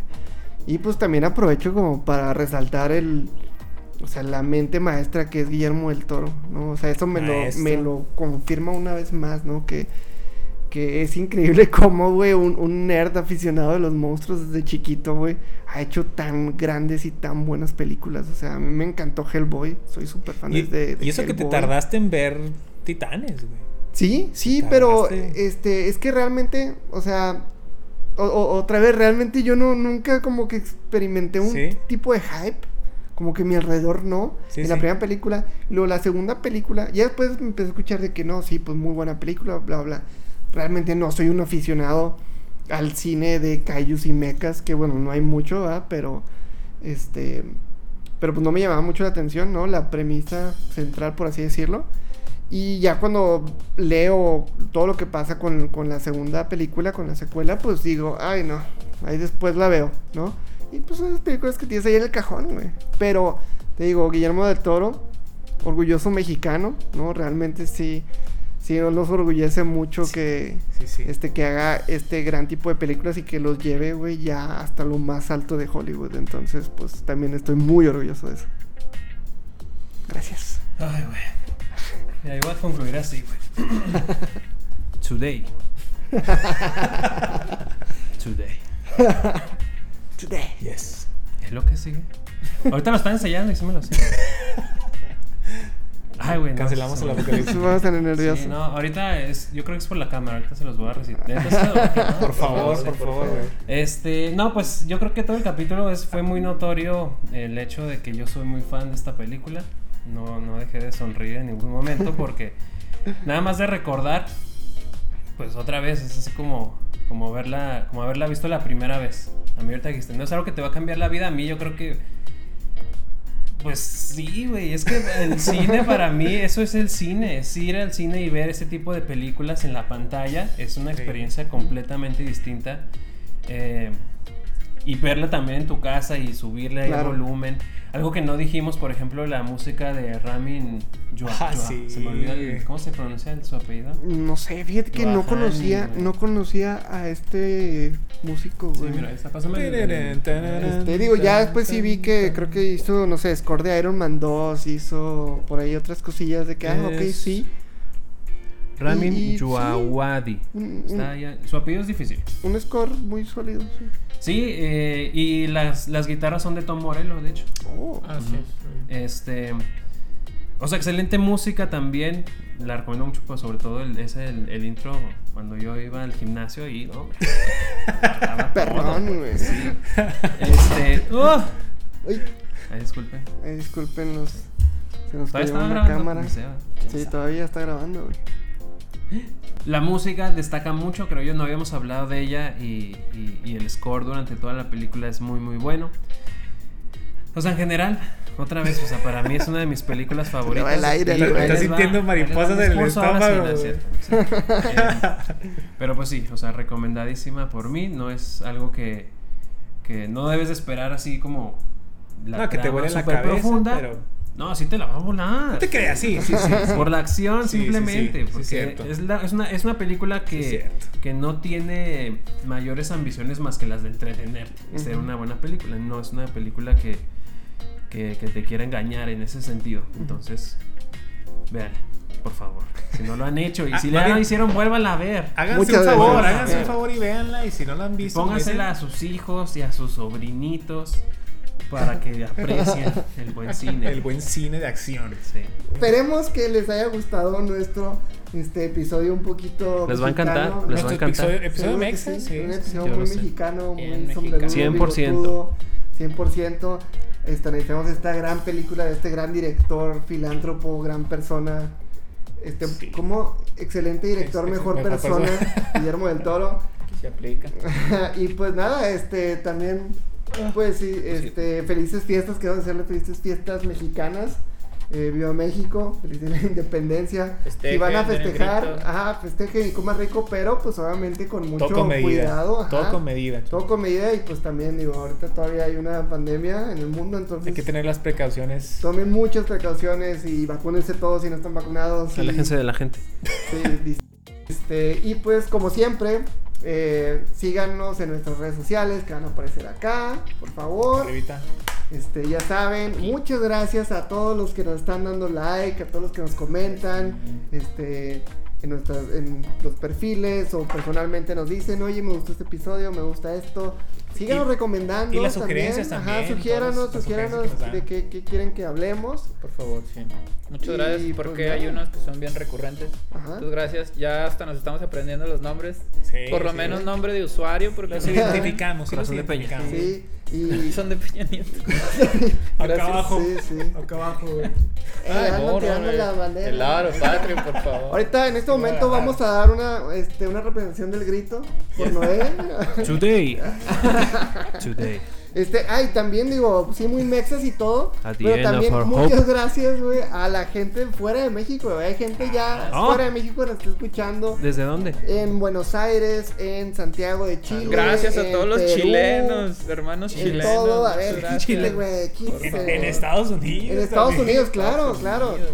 Este, Muchas Abrazo gracias. a todos, Amigos, gracias. nuestros amigos de Alemania también, este, Japón, Todos saludos a lados todos compas. Y pues nada, este, espero que lo hayan disfrutado y nos vemos en el próximo episodio de Today.